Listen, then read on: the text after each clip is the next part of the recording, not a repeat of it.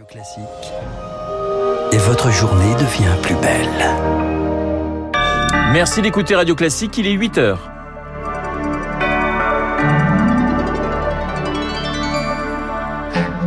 La matinale de Radio Classique avec Blanc. Un train pour Kiev. Emmanuel Macron roule en ce moment vers l'Ukraine. Le chef de l'État, accompagné de l'Allemand Olaf Scholz et de l'Italien Mario Draghi. Une première pour les trois principaux dirigeants de l'Union européenne.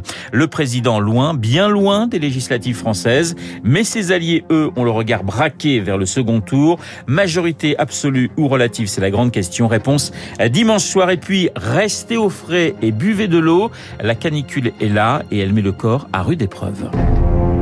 Radio classique. Et le journal de 8 heures nous est présenté par Lucille Bréau. Bonjour Lucille. Bonjour Renaud, bonjour à tous. Emmanuel Macron, Olaf Scholz et Mario Draghi sont en route pour Kiev. L'image se veut historique, celle de l'Europe unie au chevet de l'Ukraine. Le président de la République, le chancelier allemand et le chef du gouvernement italien ont pris place ensemble ce matin dans un train spécial en Pologne, tout sourire, en tenue décontractée, photo à l'appui largement diffusée, destination l'Ukraine. Une première pour les dirigeants des trois principaux pays de l'Union européenne après plus de 110 jours de guerre, Chloé Juel. Oui, on savait depuis plusieurs jours qu'Emmanuel Macron avait l'intention de poursuivre sa visite en Europe de l'Est par ce déplacement en Ukraine.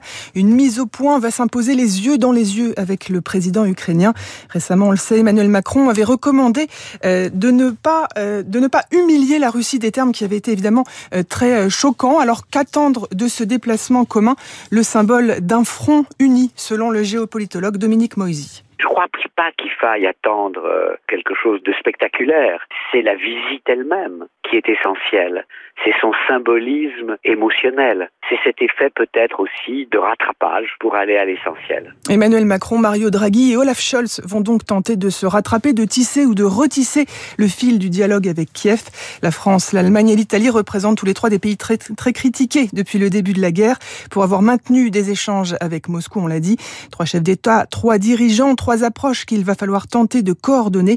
Les discussions avec Kiev risquent d'être compliquées. Alors, les trois dirigeants viennent-ils les mains vides en Ukraine? Les États-Unis, eux, ont de nouveau sorti le cartinet de chèques cette nuit pour Kiev.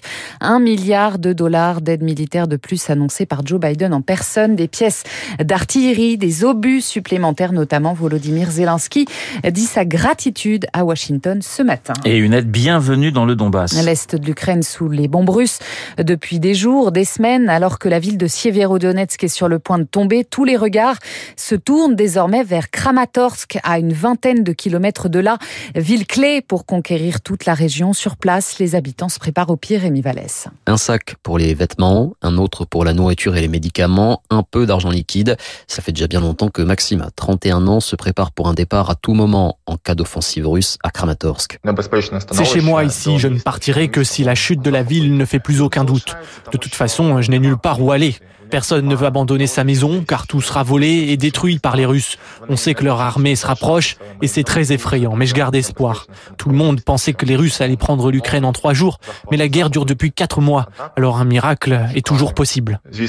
En attendant un miracle, Maxime, employé d'une société de vidéosurveillance, tue le temps comme il peut dans une ville fantôme vidée des trois quarts de ses habitants. Je passe mes journées chez moi car il n'y a plus de travail. Je bouquine, j'essaye d'oublier la guerre, mais elle est là, à chaque coin de rue avec euh, ces alarmes, ces tirs, ces bombardements lointains en permanence. À Kramatorsk, on manque de tout. Les commerces sont fermés, dehors, il n'y a plus rien, ni personne. C'est dur de vivre comme ça, mais je ne peux pas me plaindre. Il y a des gens qui sont morts, des gens qui ont tout perdu.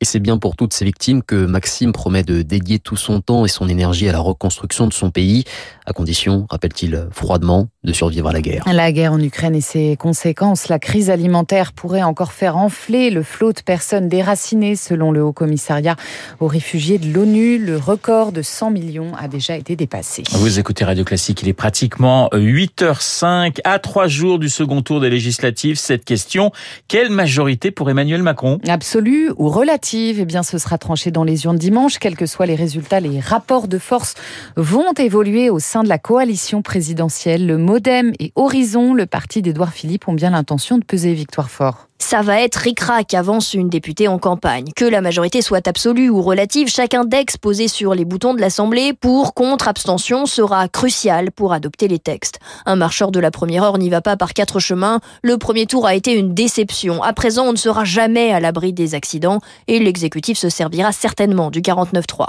Le Modem et Horizon sortent revigorés. Ils devraient obtenir chacun près de 50 députés. De quoi donner le ton?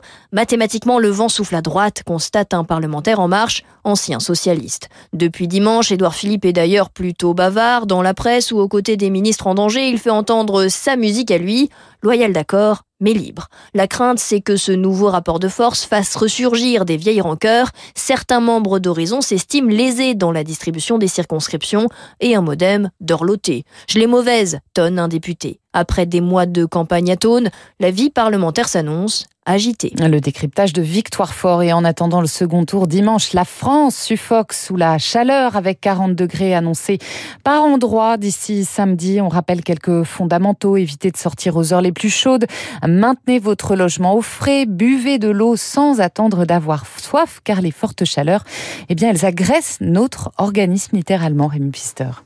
Le premier risque, c'est la déshydratation. En transpirant, le corps perd du sodium mais du potassium, autant de minéraux qui régulent l'influx nerveux et cardiaque. Si l'on ne boit pas, des problèmes d'insuffisance rénale peuvent également apparaître. En parallèle, pour réguler la température, tous les vaisseaux sanguins se dilatent, explique le cardiologue Laurent Usan. Une des façons de diminuer sa température, c'est d'augmenter les échanges au niveau de la peau. Et donc pour ça, bah, il va dilater les vaisseaux cutanés pour essayer de, de, créer de la déperdition de chaleur. Je dilate mes vaisseaux, donc j'ai plus de vaisseaux à les, à les irriguer. Donc il faut que j'ai un débit cardiaque plus important. On prend globalement une dizaine ou une quinzaine de battements supplémentaires pour un même effort ou même au repos. Et donc il y a un risque cardiaque supplémentaire. Lorsque l'organisme n'arrive plus à faire baisser la température du corps à 37 degrés, on parle d'hyperthermie. Des hallucinations apparaissent, des malaises également, qui peuvent avoir de graves complications, prévient Marc Villasec, président du syndicat national des cardiologues. Les coups de chaleur, ça va être dangereux pour les personnes à risque, donc les gens qui ont des maladies chroniques, qui ont de l'insuffisance cardiaque, de l'hypertension ou du diabète. Le volume d'eau baisse, la tension baisse, ça peut être des nausées, des frissons, euh, et ça, ça peut provoquer à la rigueur un infarctus ou des troubles du rythme. Les personnes âgées, elles ont un risque d'hyperthermie très grand car leur nombre de glandes sudoripares est diminué. Au bout de quelques jours, elles s'épuisent, la production de sueur chute et le corps monte en température. À noter que l'Office national des forêts met en garde par ailleurs contre un risque élevé de feux de en Ile-de-France demain et samedi. Il appelle les promeneurs à la vigilance. Et puis une délégation de sénateurs attendue cet après-midi à Saint-Denis au Stade de France. Ils présenteront leurs premières conclusions sur les incidents de la finale de la Ligue des Champions. Merci Lucille. Lucille Bréau pour le journal de 8h. Il est 8h08 dans un instant. Mon invité, Christine Lecomte, présidente du Conseil national de l'Ordre des architectes pour parler urbanisme, habitation et canicule. Auparavant, l'édito politique.